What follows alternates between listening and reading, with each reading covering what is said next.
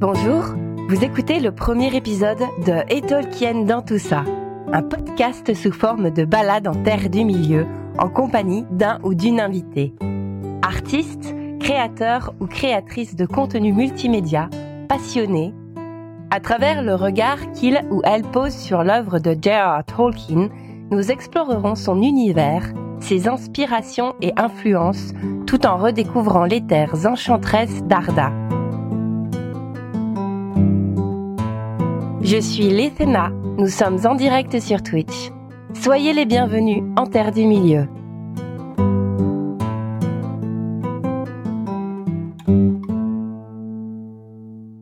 Pour ce premier épisode, nous explorerons les alentours de Hobbitville en compagnie de Ferinana. Artiste, streameuse, gameuse, elle nous parlera de son propre univers, de ses aspirations et inspirations, ainsi que de son rapport à l'œuvre de J.R.R. Tolkien. Fermez les yeux, nous mettons tout de suite le cap sur les rivages d'Eriador.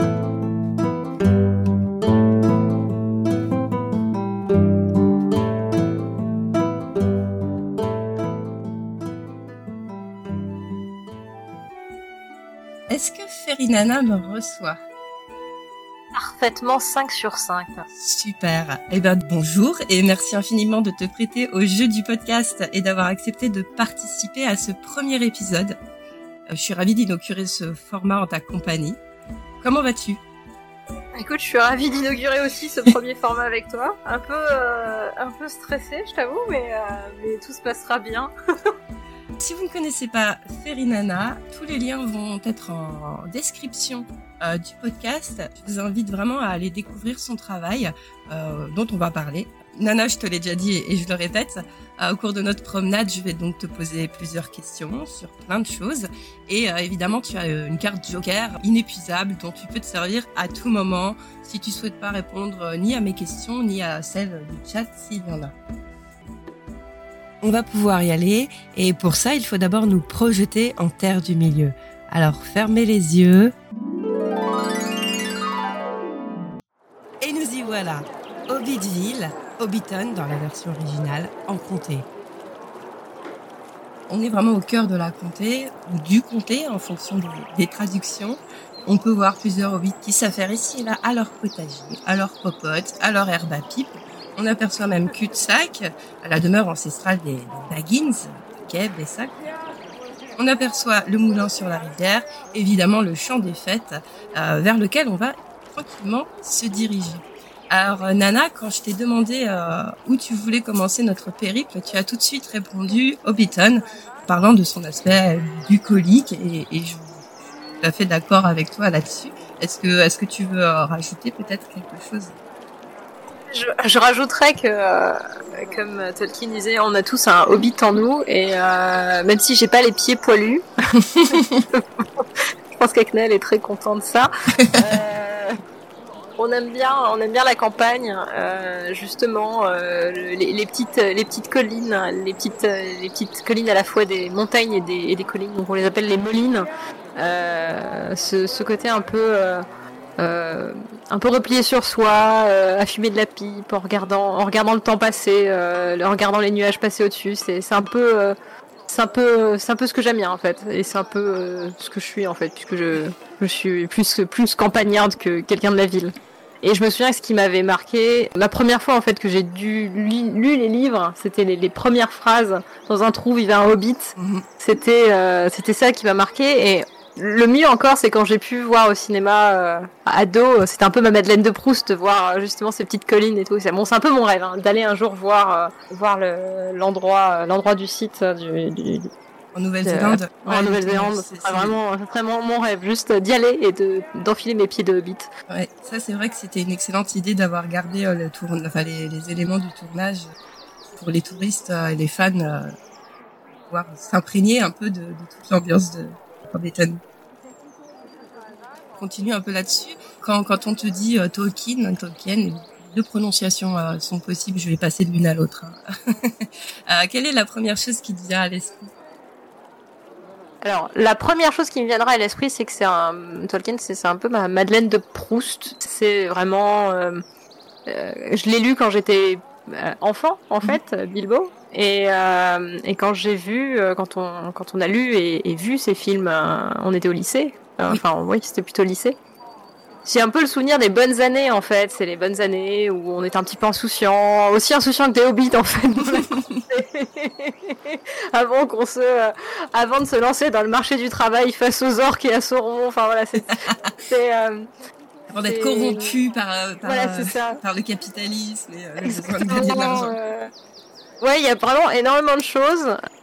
Ah, c'est euh, ouais c'est vraiment ça. Ça rappelle en fait des, des, des bonnes années en fait. C'est euh, il y a énormément de choses. C'est plutôt des sensations en fait. Je vais je vais, je vais nous revoir euh, tous ensemble sur les sur les bancs du film ou je vais me revoir moi en train de plonger dans les livres euh, donc ou alors en train de préparer ma disquette elfique. Enfin voilà c'est plein de choses. Oui j'étais une grosse nerd. Ah non mais je comprends parfaitement.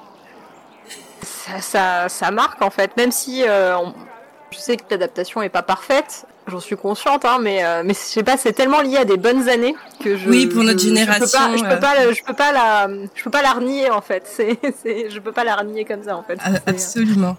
Comme tu disais, euh, on se revoit euh, les premières lectures. Moi, j'avais en plus j'avais la, la, grosse édition avec les trois livres. Du coup, je me trimballais ça dans mon sac à dos au, au collège.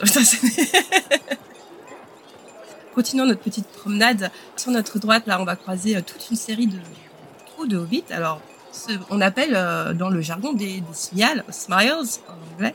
Alors, ce sont des trous qui sont très confortables au demeurant et qui sont emblématiques euh, du Hobbit. Comme tu l'as dit tout à l'heure, la première phrase de l'Inkipit du Hobbit, c'est In a hole in the ground lived a hobbit. Au fond d'un trou vivait un Hobbit. Euh, la phrase par, laquelle tout a commencé. Je ne sais pas si tu connais l'anecdote. Tolkien était, raconte qu'il était en train de corriger des copies ça ne le passionnait pas du tout. Euh, il était, ça l'ennuyait profondément. Et euh, tout d'un coup, euh, miracle, il tombe sur une page blanche et il, il gribouille dessus euh, in, the, in a hole in the ground lived the hobbit. Il dit que ça lui est venu comme ça, il n'en a rien fait pendant quelques temps, et puis petit à petit, euh, une carte est née, et puis, puis l'histoire d'une clé, et puis l'histoire d'un dragon, et petit à petit, le Hobbit prenait forme. Mais pour revenir à nos à nos Smiles, le plus réputé d'entre tous, euh, c'est celui de la famille Took, connu pour les fans, c'est Pipin. Et là, je dis que le plus connu des, des trous euh, Hobbit, c'est celui des Took, puisque c'est là que vivait le le Thain, le patriarche de la famille Took. À chaque génération, il y en a un nouveau. Historiquement, euh, c'était un, c'est un titre qui était militaire, euh, hanté, euh, mais au fil des années, c'est devenu plutôt un titre honorifique.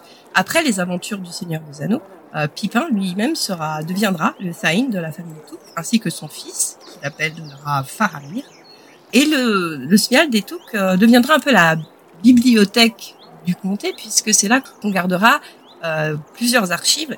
Peut-être que vous le savez, Bilbo, Frodo et ensuite Sam ont tous les trois rédigé un livre qui s'appelle le Livre rouge de la marche de l'Ouest, dans lequel sont inscrits leurs mémoires les aventures de Bilbo, les aventures de Frodo, de Sam, destruction de, de l'anneau. Ce livre a été traduit une première fois et la première copie a été conservée au Gondor et annotée à maintes reprises. Et ensuite, cette première copie a été copiée fois. Et la première copie de cette copie, c'est le livre euh, qu'on trouve euh, chez les Touques. Et c'est grâce à ces différentes copies, au fil des années, que euh, les aventures de nos hobbits sont parvenues jusqu'à notre 20e et 21e siècle. Et c'est c'est un de ces manuscrits que Tolkien aurait retrouvé et qu'il aurait traduit et édité pour nous. Si c'est pas une belle histoire, ça. Et toi, Nana, comment est-ce que tu as découvert cet univers? J'imagine que tu n'as pas découvert un manuscrit perdu des ruines. Euh, ben en fait, j'ai commencé par Bilbo. Euh, j'ai une euh, ma toute première édition. je l'ai ramenée du déménagement avec mes parents. C'est une édition donc livre poche jeunesse dans lequel Bilbo est un hobbit qui a énormément de ventre. La couverture est juste. Soyons honnêtes. Hein, je suis désolée pour Evelyne Drouin, mais je n'aime pas du tout ce qu'elle a fait c'est ouais, les hobbits sont présentés comme étant assez petits, gros et moches, euh, tout vert. Et c'est une édition donc euh, que je regarde. Le dépôt c'est avril 96, donc euh, potentiellement j'ai commencé, j'ai lu potentiellement à partir de ces années-là. C'était potentiellement les recommandations de vacances je pense. Oui, je dirais entre au collège, je pense, entre Mhm. primaire et collège. Et, euh, et je suis tombée là-dedans comme ça. Et donc j'ai donc j'ai lu Bilbo. Mhm. Et c'est resté, je pense, en sommeil jusqu'à ce que je commence peut-être au début du lycée à me réintéresser à tout ce qui était fantasy. Je pense, hein, je, mais j'ai en tête que j'ai re- recommencé à lire Tolkien plutôt au lycée.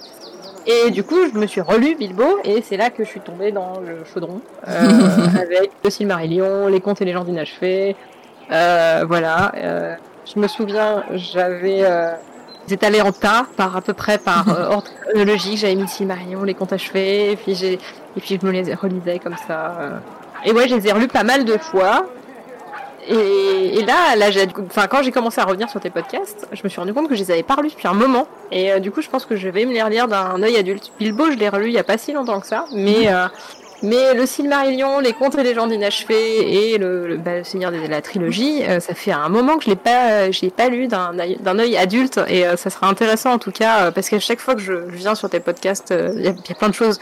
Et je m'en souviens, hein, je me souviens de la Belle Lucienne, etc. Mais c'est c'est loin en fait, c'est trop loin. C'était il y a. Il y a tellement y d'informations que ça reste, mais on pas forcément euh, tout garder en mémoire. Donc ouais, euh, donc j'ai commencé ouais Bilbo, c'était Bilbo mon, mon premier. Mais tu fais du coup partie des gens qui ont quand même eu la chance de découvrir cet univers euh, étant enfant. C'est assez magique de grandir avec euh, avec ça.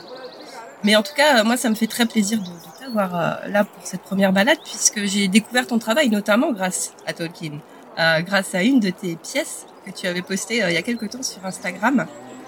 Je vais sortir mon petit palantir de poche Ah, trop bien, Voilà. je veux voir le Palantir. Et on, va- éviter de montrer euh, Sauron aux hobbits qui nous entourent, hein, on va pas risquer la panique. Mais du coup, comment t'est venu un peu ce fanart Tous les mois, j'organise, euh, je, fais un dessin pour pour des, subs. En fait, j'ai une loterie. Du coup, j'avais fait ça. Alors, euh, je me demande si c'est pour Elandre. Et il est fan aussi du Seigneur. Il adore aussi tout ce qui est casque armure. Et, euh, et donc, du coup, je lui avais dit, écoute, euh, moi, ça me va bien de dessiner un, un Sauron comme ça. et voilà, c'était parti là-dessus, en fait. Euh, et j'avais passé beaucoup de temps dessus parce que euh, j'avais fait au petit petits points. Et Ah, c'est long, les petits points. En tout cas, c'est très réussi. On va continuer notre promenade et on va, on va aller euh, du côté du champ de la fête. Donc là où Bilbo euh, fête ses 1101 ans, 111 ans, avant de, de- de quitter la- le, le comté au début du Seigneur des Anneaux. On voit sous un grand arbre, arbre qui malheureusement est abattu par les, bandits de, Saruman lorsque Frodo euh, et ses amis reviennent de, leur, euh, de leurs aventures. Et donc c'est un symbole euh, assez, assez impressionnant, assez terrible pour, pour le comté. Heureusement, Sam avait reçu de Galadriel une petite graine de Malorne, l'un de, ces arbres fantastiques d'or et d'argent qui poussent en Lothlórien. Et il planta cette graine-là au milieu du champ, et c'est ainsi qu'il un deuxième arbre du champ de fête, où on va aller s'installer confortablement. Il n'y a pas d'anniversaire aujourd'hui, il y a juste des hobbits qui fument tranquillement leur pipe, on va pas les déranger, on va juste les s'installer. D'ailleurs, en parlant d'herbe à pipe, est-ce que tu savais que Meriadoc, Merry, l'un des compagnons de Frodo, a écrit un herbier euh, de la comté qui est euh, dédié à l'herbe à pipe? Non, je me souvenais que Sam était assez passionné des fleurs. D'ailleurs, justement, il, je crois qu'il avait appelé sa fille du nom, du nom d'une- fleur elfique. Euh, mais euh, non, je me souvenais pas. euh, mais ça m'étonne même pas en fait du personnage. Alors malheureusement, on n'a pas, on n'a pas vraiment, on n'a pas hérité de ce herb- cet herbier. hein. On sait pas, on n'a pas trop d'informations.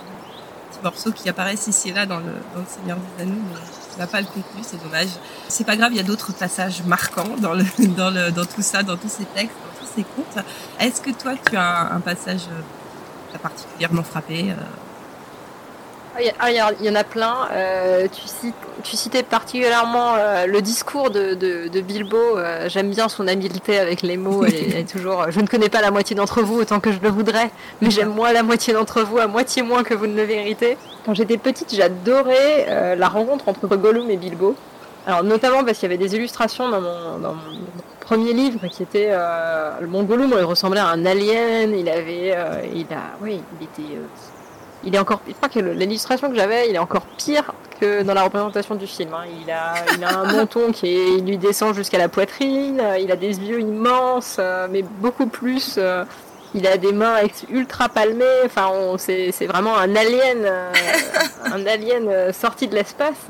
Et euh, je me souviens, Bilbo qui arrive à trouver son calme, enfin, essaye de garder son calme pendant justement qu'il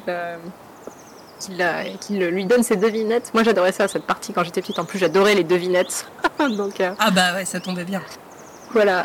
si je devais choisir un passage, j'en ai plein. Euh, j'aime aussi beaucoup et euh, je suis très déçue qu'il ne soit jamais apparu, Tom Bombadil. Ah, Tom Bombadil.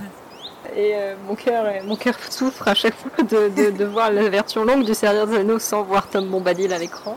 Je comprends. Genre, un autre que je pourrais citer serait euh, la, les poèmes de Beren et Lucienne, ce que je mhm. t'avais justement de, demandé de lire la dernière fois en, live. Euh, c'est vrai que c'est des, des, des, poèmes que j'aime beaucoup aussi. Euh, ils sont aussi recités dans Le Seigneur des Anneaux, dont on reparle d'Arwen. J'aime tout, mais ouais, je vous ai donné plein de passages en tout cas que j'aime bien, pour que ce soit pour leur poésie ou quand même, il y a quand même un, un, fil conducteur quand même entre, entre Tom Bombadil et la poésie qu'on peut retrouver des, des, des, vieux poèmes. Et euh, tu parlais du chapitre uh, Readers in the Dark, Bilbo et, et, rencontre Gollum dans, le Hobbit. Et c'est assez intéressant. Euh, il y a eu deux versions euh, de ce passage. La première édition du Hobbit est bien différente de celle qu'on connaît, puisqu'à l'époque, euh, Tolkien n'avait absolument pas envisagé une suite euh, et, et, l'anneau à ce moment-là n'était qu'un un accessoire qui aidait Bilbo à accomplir sa tâche. C'était pas du tout euh, supposé être l'anneau de pouvoir qui est devenu par la suite.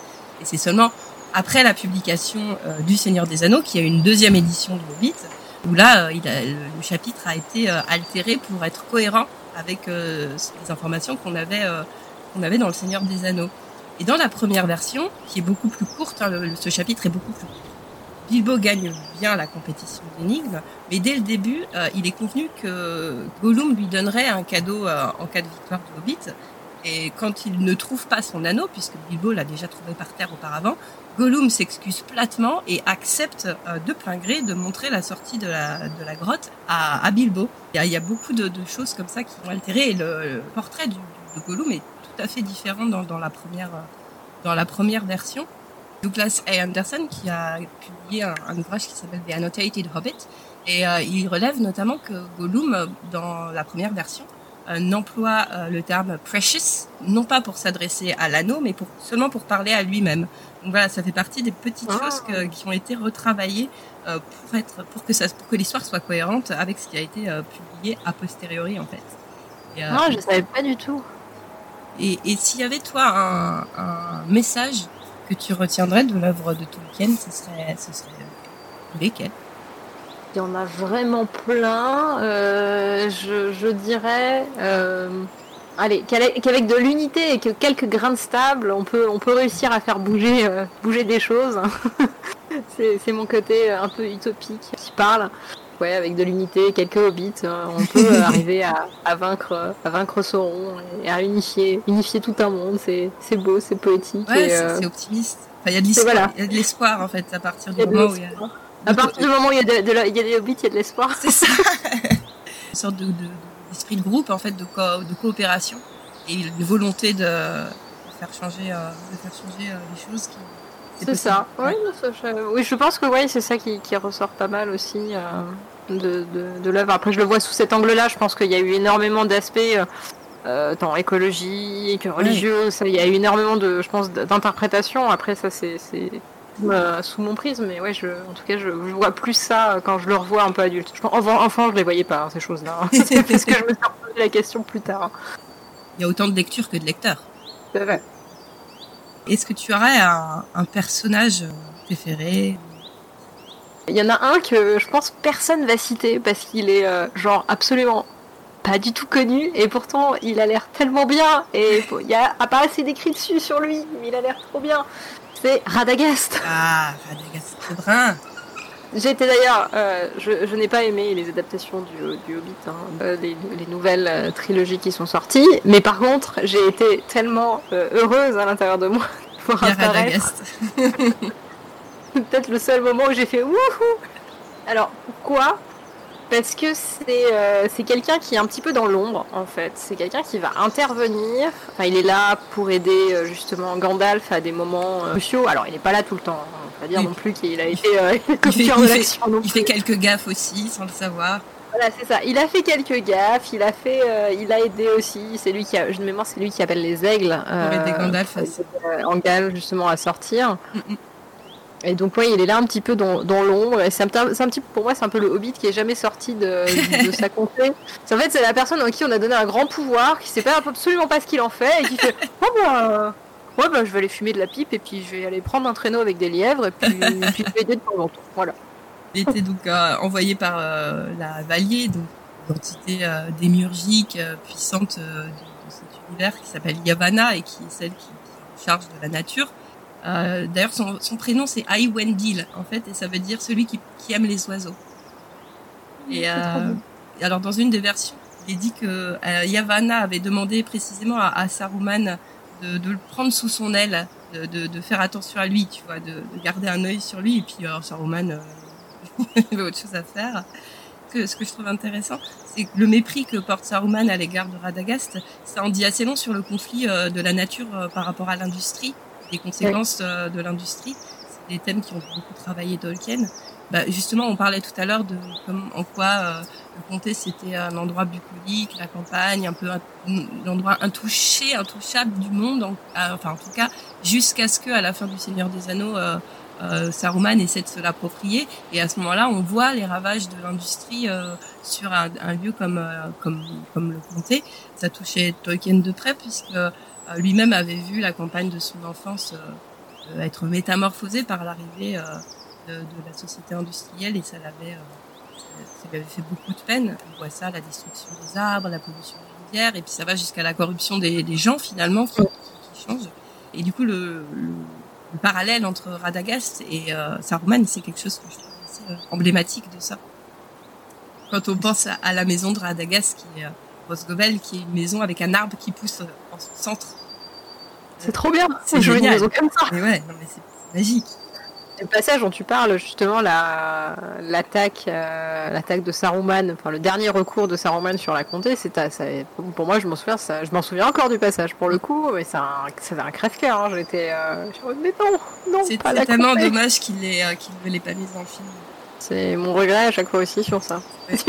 ça fait longtemps que je dois me refaire euh, de l'édition longue euh, du Seigneur des Anneaux et je pense qu'à chaque fois je me dis ah c'est bien, je vais me la refaire. À chaque fois je fais ah il manque ça. Ouais, Ah, et, et du coup, de tout, tout cet imaginaire, on voit bien que ça t'a ça t'a marqué euh, quand même. Est-ce que ça a influencé ta vie, ton travail Ça a beaucoup influencé en fait, euh, sans le vouloir, hein, parce que euh, ça, je pense que le travail était assez profond. Parce que du coup, ça a été, j'ai mis les pieds, les, les pieds dans la fantasy. J'ai lu d'autres choses de fantasy après. J'ai continué sur le côté euh, un peu poète poète en rajoutant fantasy et burlesque. Du coup, j'ai continué sur du Pratchett. Ouais, bah, bien sûr. Puis après, en, avec l'âge, rajoutant, bah, j'ai commencé à avoir de l'horreur, donc du coup j'ai continué sur tout ce qui était dark fantasy et euh, du coup, fait ça a posé un pilier enfin ça a, planté une graine et du coup il y a un arbre qui a poussé. Alors euh, dans tous les sens, je me suis intéressée à plein de branches de la fantasy. Je suis pas une experte, hein, j'ai regardé vraiment un peu de tout et j'en ai eu pas mal de différentes, de différentes choses en fait. Ça a ouvert en tout cas une, une énorme porte en fait, on va dire. Euh, les, les dessins, alors les dessins de justement, on parlait des couvertures euh, pas géniales, se sont améliorées euh, puisque du coup après les couvertures, donc, du coup c'était des peintures de John O. Ouais. Je m'en souviens parce que je les regardais encore. Elles sont vraiment juste superbes. Et, et je me suis pas orientée là- là-dedans dans la peinture tout de suite en fait. J'ai, je suis plus partie dans tout ce qui était univers BD.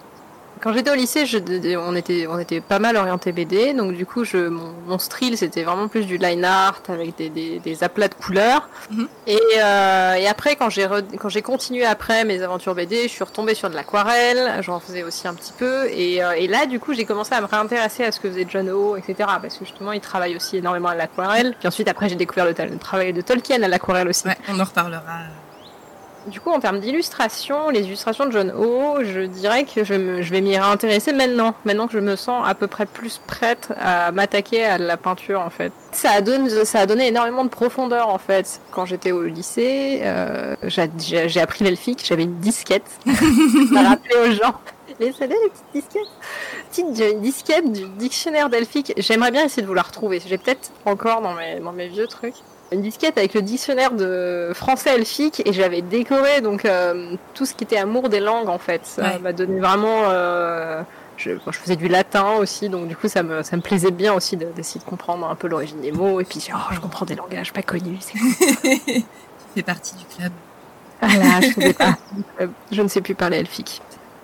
Mais du coup on parlait, on parlait d'art. Euh, d'enfance, euh, de relique, j'ai envie de dire. Et si on regarde vers l'ouest, il y a en anglais Michael Delvin qui a été traduit par Grande Creuset, qui est la ville principale du comté. Euh, c'est ici que vit euh, le maire du comté, qui est le seul véritable personnage officiel euh, parmi les hobbits. D'ailleurs, Sam deviendra maire. À Grande Creuset, on trouve aussi un lieu qu'on appelle la maison des Mathoms. Alors, Mathoms, c'est un terme qui désigne des babioles ou des petits objets que les hobbits pour lequel les hobbits n'ont pas beaucoup d'usage ou qui comptaient euh, jeter, mais euh, au lieu de les jeter, ils euh, l'entreposent dans cette dans cette maison. et c'est devenu un peu un musée du comté. Et c'est d'ailleurs là où Bilbo place son, sa chemise en mitril entre les événements du Hobbit et les événements du Seigneur des Anneaux. Après, il la récupère et on sait que une fois chez le Seigneur Elrond, il la, il lègue à, Frodo.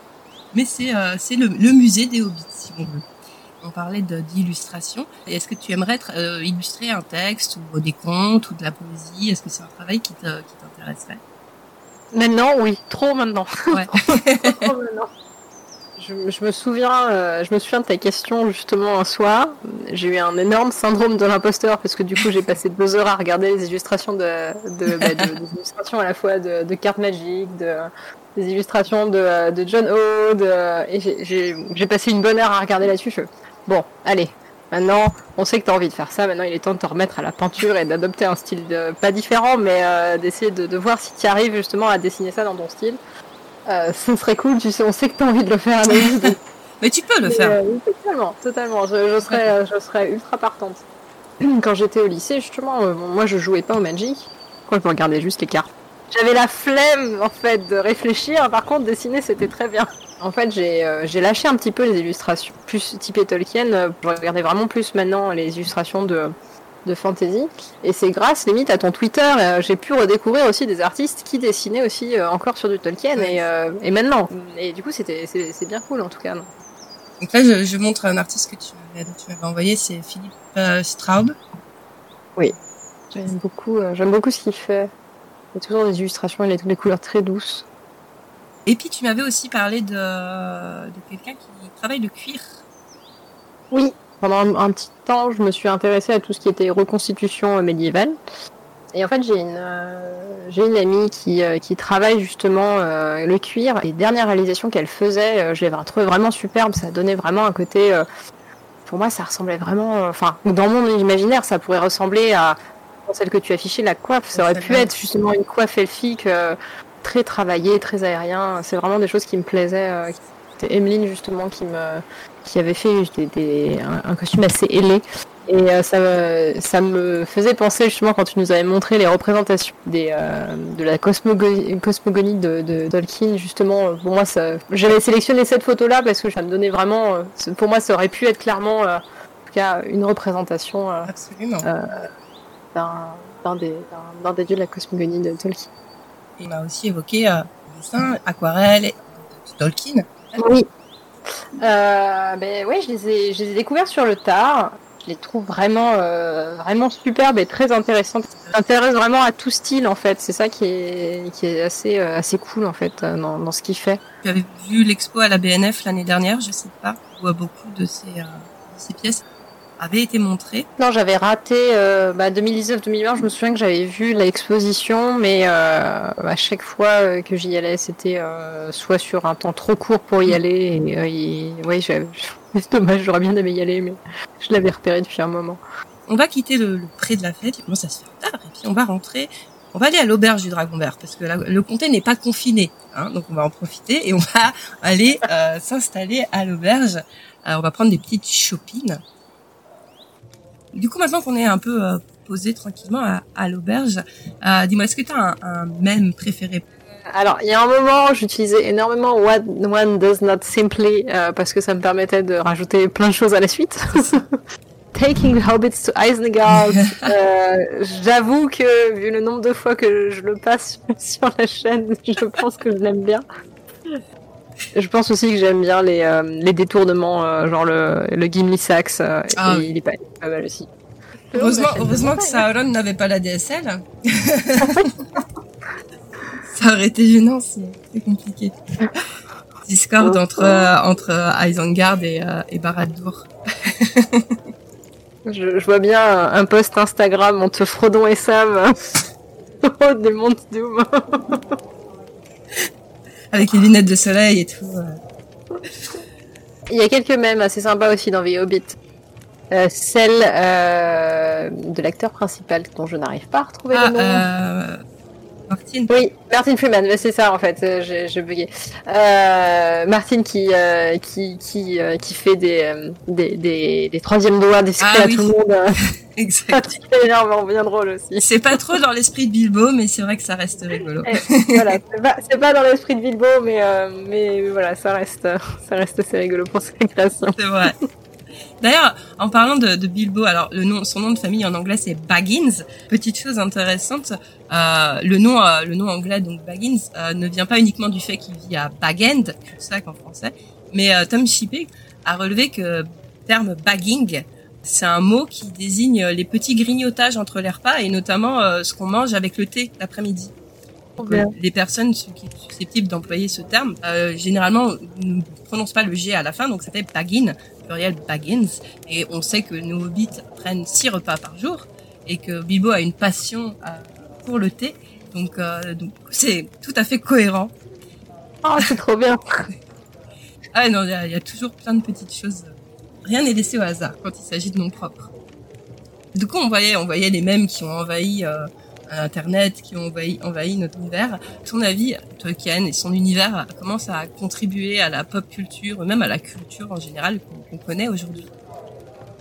Bah, Je me posais la question récemment, euh, puisque j'ai l'impression que euh, notre, bah, notre, génération, on, connaît, on a, on a connu Tolkien, on a lu les livres, etc. Je suis pas sûre que les, les, les générations suivantes euh, bon, elles ont peut-être vu les, les, films, mais euh, mais celles qui viennent encore un petit peu après, ben, euh, Tolkien est plus. Bon, il y a eu des expositions, mais est moins mise en avant, donc je pense qu'elles le connaissent peut-être moins que, que nous. J'ai un peu l'impression que si, si ces personnes, ont, si les personnes de plus jeune âge ont, vont pas lire les livres d'elles-mêmes, elles. Ouais, alors peut-être que Amazon va. Oui, j'espère euh, bah voilà, refaire, euh, renaître des passions pour Tolkien, justement, que les gens se remettent à, à relire un petit peu euh, justement les, les, livres et à bah, replonger en tout cas dans. Ça devrait attirer un, nouveau un nouveau lecteur à mon avis. Voilà, c'est ça. Quelle que, quelle que soit la qualité. Euh... Mais du coup, tu, toi, tu penses que tu regarderas la, la série? Par curiosité, oui, j'ai un peu peur, j'avoue. Comme tout le monde. tout cas, j'ai vu le Hobbit en me disant bon, je vais voir, je pense que je, regarderai. Euh, je, je, je, sais pas trop. J'ai souvent peur en fait des grosses productions, euh, enfin des, des, séries souvent produites à, gros budget, parce que justement que ce soit Netflix ou, ou Amazon Prime, souvent c'est bah, c'est des séries qui sont faites pour du grand public et du coup on va perdre un petit peu. Euh, euh, bah on va essayer de perdre la complexité de l'histoire ou ce genre de choses. Donc j'ai peur qu'ils essayent de peut-être de simplifier l'histoire pour la rendre euh, plus plus légère ou euh, en tout cas plus digeste. Et la problématique c'est que bah du coup bah, j'ai peur qu'ils fassent des omissions. Donc euh, bah, en, soi là comme ils vont adapter euh, deuxième âge, il n'y a pas beaucoup d'omissions à faire puisqu'il n'y a pas vraiment d'histoire très Enfin, on a les, la grosse trame, mais on n'a pas d'histoire détaillée à part quelques petits épisodes ici et là.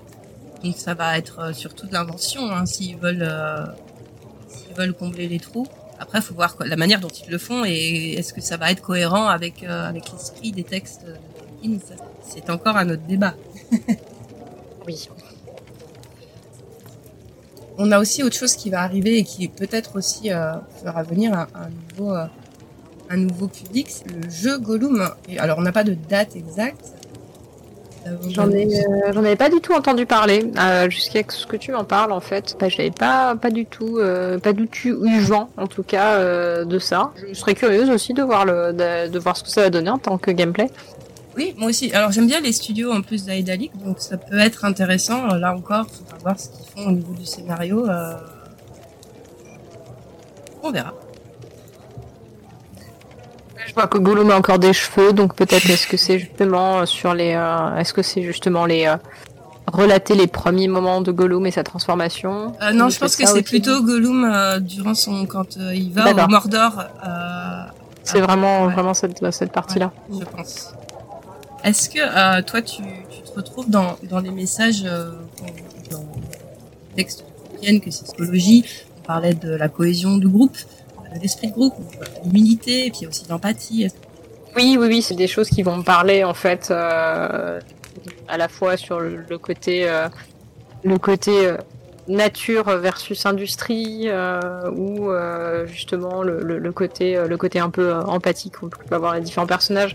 Non, il y a des choses en tout cas qui résonnent sur ces, sur ces côtés-là s'il si, y a des choses, des messages qui me viennent, euh, qui, qui me sont en tout cas importants, c'est euh, vraiment euh, voilà le côté le côté cohésion et le côté écologie en fait qui sont qui sont en tout cas pour moi mis en avant dans dans, ce que dans ce que dit Tolkien. Ouais. Je pense qu'une une prise de conscience écologique était importante. Et ouais, c'est vrai que ça fait ça fait ça fait écho à, à tout ce qu'on vit aujourd'hui de manière impressionnante quand je quand je réfléchissais en fait, parce que du coup tu as le il y a le Seigneur des, Anneaux, et après on sait que bah, les, les hobbits vont petit à petit euh, disparaître au profit des humains. Les elfes, euh, les hobbits, on sait pas trop. Les, enfin, les, hobbits, on sait pas trop. On sait que soit ils conservent, euh, ils restent cachés, soit on sait pas ce qu'ils deviennent. Les elfes disparaissent peu à peu, et je trouve qu'il y a un côté en fait, il y a un côté très optimiste à la chose, parce qu'ils ont réussi sur le court terme à faire bouger les choses, mais en même temps, quand on regarde dans l'ensemble et dans la, chronologie, il y a pour moi, ça, c'est, un côté un peu triste en fait, puisque les elfes partent, c'est, la fin d'une certaine période. Le message en fait que, j'y vois, avec un, il est un peu en demi-teinte en fait. Bon, je sais pas comment dire, mais, je comprends parfaitement. Il y a toujours cet aspect chez Tolkien où il y a un côté mélancolique euh, qui, transperce, euh, bah, notamment des elfes hein, qui sont euh, assez mélancoliques et qui disparaissent. il y a toujours, de toute façon, dans tous les textes de Tolkien, quelque chose de mélancolique, euh, même dans les, les passages euh, plus joyeux. Quoi. La, on peut pas dire que la fin du Seigneur des, des Anneaux soit, soit heureuse. Euh, ils ont gagné, ok, euh, le, le, méchant a été détruit, mais euh, ça reste assez mélancolique comme fin. Oui, ça me fait pleurer à chaque fois. Presque condamné malheureusement à, à voir disparaître certaine, euh, un certain monde en tout cas, un monde d'avant. Et d'ailleurs, puisqu'on on parle de la fin, mais on peut parler aussi un peu euh, des origines, origines des hobbits, parce que les hobbits l'ignorent eux-mêmes. Dans une de ses lettres, Tolkien explique que les hobbits seraient en fait une branche de l'espèce humaine qui aurait développé sa propre culture et comme ils ont vécu à l'écart des autres peuples humains, leur apparence physique aurait aussi euh, évolué différemment alors c'est Tolkien qui écrit ça, ils sont bien entendu vraiment conçus comme une branche du peuple spécifiquement humain. Ce ne sont ni des elfes, ni des nains. Ils sont totalement dépourvus de pouvoirs non humains. Si vous voulez la référence, c'est dans la lettre 131. Euh, dans un autre essai, l'essai s'appelle euh, Of Dwarfs and Men. Euh, à un moment, il parle des humains et il ajoute entre parenthèses, y compris les hobbits. Donc, on s'accorde généralement à accepter que les hobbits sont une branche de l'humanité. Toutefois, il y a certains fans qui n'ont pas, qui sont pas complètement satisfaits par ce raisonnement, aussi officiel et, euh, crédible, j'ai envie de dire, soit-il, croisé plusieurs fan théories au cours de ma vie, au cours de mes 15 ans, 20 ans de, de, de fans, qui expliqueraient pourquoi les hobbits sont finalement si différents des, des humains lambda, on va dire. Alors, certaines théories parlent de l'implication d'un Vala ou d'une Valier qui aurait sinon créé ou du moins affecté cette branche de l'humanité. Pour euh, d'autres fan théories, les hobbits seraient issus d'une sorte de métissage entre d'autres peuples, Alors évidemment, on peut penser ce qu'on veut de ces hypothèses, ça reste des théories, et aucun texte de Tolkien ne vient les confirmer. Mais je trouve que c'est assez intéressant et représentatif de la manière dont l'œuvre de Tolkien enflamme l'imaginaire des fans, malgré la masse d'éléments que, que nous offrent ces textes. Euh, il y a encore pas mal d'aspects du lore qui n'ont pas été décrits, qu'il n'a pas décrit. Et ça permet aux fans de, de, bah, de, laisser libre cours à leur imagination pour combler un peu les trous. On parlait des images, euh, de la force des images, que ce soit les, les, les dessins de Tolkien ou alors des, des, illustrateurs qui ont travaillé sur son, son œuvre et euh, de leur impact sur l'imaginaire. C'est la même chose à travers bah, les, les, images qui passent dans le texte, y compris là où on voit pas grand chose. Parce que, enfin, je, je sais pas ce que tu en penses, mais j'ai l'impression que là où il a laissé des flous ou des trous, euh, ça contribue à, à renforcer euh, l'impact créatif puisque les fans ils vont arriver pour euh, remplir les trous avec des fan art, des fanfictions, des fan théories. Euh, et même s'il y a énormément de, de, passages de l'or qui sont très approfondis et très détaillés, très détaillés, tous ces points qui, qui sont restés vagues permettent à toi, à moi, au premier venu, à, à tous les, les personnes intéressées par cet univers de, de faire son propre, sa propre tambouille, quoi. Voilà, je sais pas ce que tu en penses, c'est une réflexion que j'avais. Je suis, euh, je suis entièrement d'accord en fait. C'est, euh, c'est genre le filet de pêche en fait, ou c'est plutôt en fait le début d'une sorte de tapisserie euh, dans lequel justement voilà il va manquer certains trous et où ben, une première personne va broder quelque chose, puis une deuxième, etc. Moi, je, sais que quand j'ai euh, quand j'ai découvert l'univers de, Tolkien, euh, je m'imaginais des histoires en fait et je complétais un peu cette. Enfin, ça m'a ça, ça m'a rappelé en fait que ces moments-là où justement je complétais un peu les histoires à trous, comme tu dis. En fait, je complétais les vides en, en m'inventant des histoires justement. Et, euh, et non, c'est totalement ça en fait. Et la force en tout cas de cet univers, c'est qu'il les trous ne sont pas trop béants oui. euh, pour que euh, on puisse justement faire le gap entre ces deux et, et ils sont suffisamment ils sont suffisamment étoffés et larges pour pour donner une sorte de, de, de, de, cadre et de maillage où on peut justement bah, s'enrichir en fait de tout ça donc euh, cas, c'est vraiment la, la, force de l'univers de Tolkien, c'est que c'est là où on voit que c'est vraiment été une c'est vraiment été une œuvre euh, pilier et fondatrice. Euh, et, et lui-même, en fait, au final, s'est inspiré de d'autres œuvres comme ça, hein, qui, euh, qui, oui, et, les contes sont tous s'inscrivent dans une tradition littéraire préétablie et qui passionnait, donc un héritage. Donc non, non, ouais, c'est non, ça, ça, ça fait totalement écho. Je suis d'accord avec toi et ancestral dans le dans le chat qui, qui parle de du live de Arthur de Léré qui a fait euh, en direct euh, qui a pour composer sa propre musique pour euh, cette adaptation du Seigneur des Anneaux soviétique qui a été retrouvée il y a quelques semaines et, et publiée sur sur YouTube. si vous connaissez pas, allez voir. Assez impressionnant. Et euh, donc Arthur avait fait euh, la musique en live, il avait composé en live devant, devant les images. Euh, c'était absolument, absolument génial.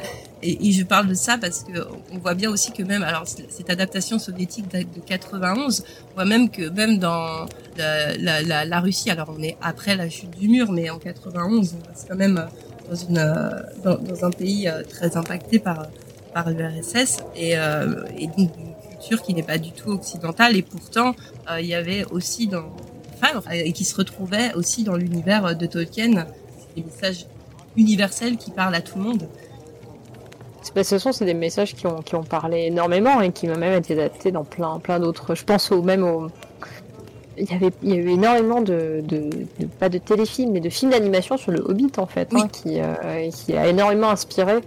Euh, il y en a eu plusieurs en plus. Hein, euh, qui sont, bah, il y en a certains qui sont vraiment très très bien, je trouve. Hein. C'est, je crois que j'ai, d'ailleurs, je pense même que j'ai dû voir premier le beat en dessin animé avant de, de lire le, en tout cas le, le livre. Ouais. Il y a vraiment, il y a bah. vraiment des, des, des, animations qui sont vraiment très très cool.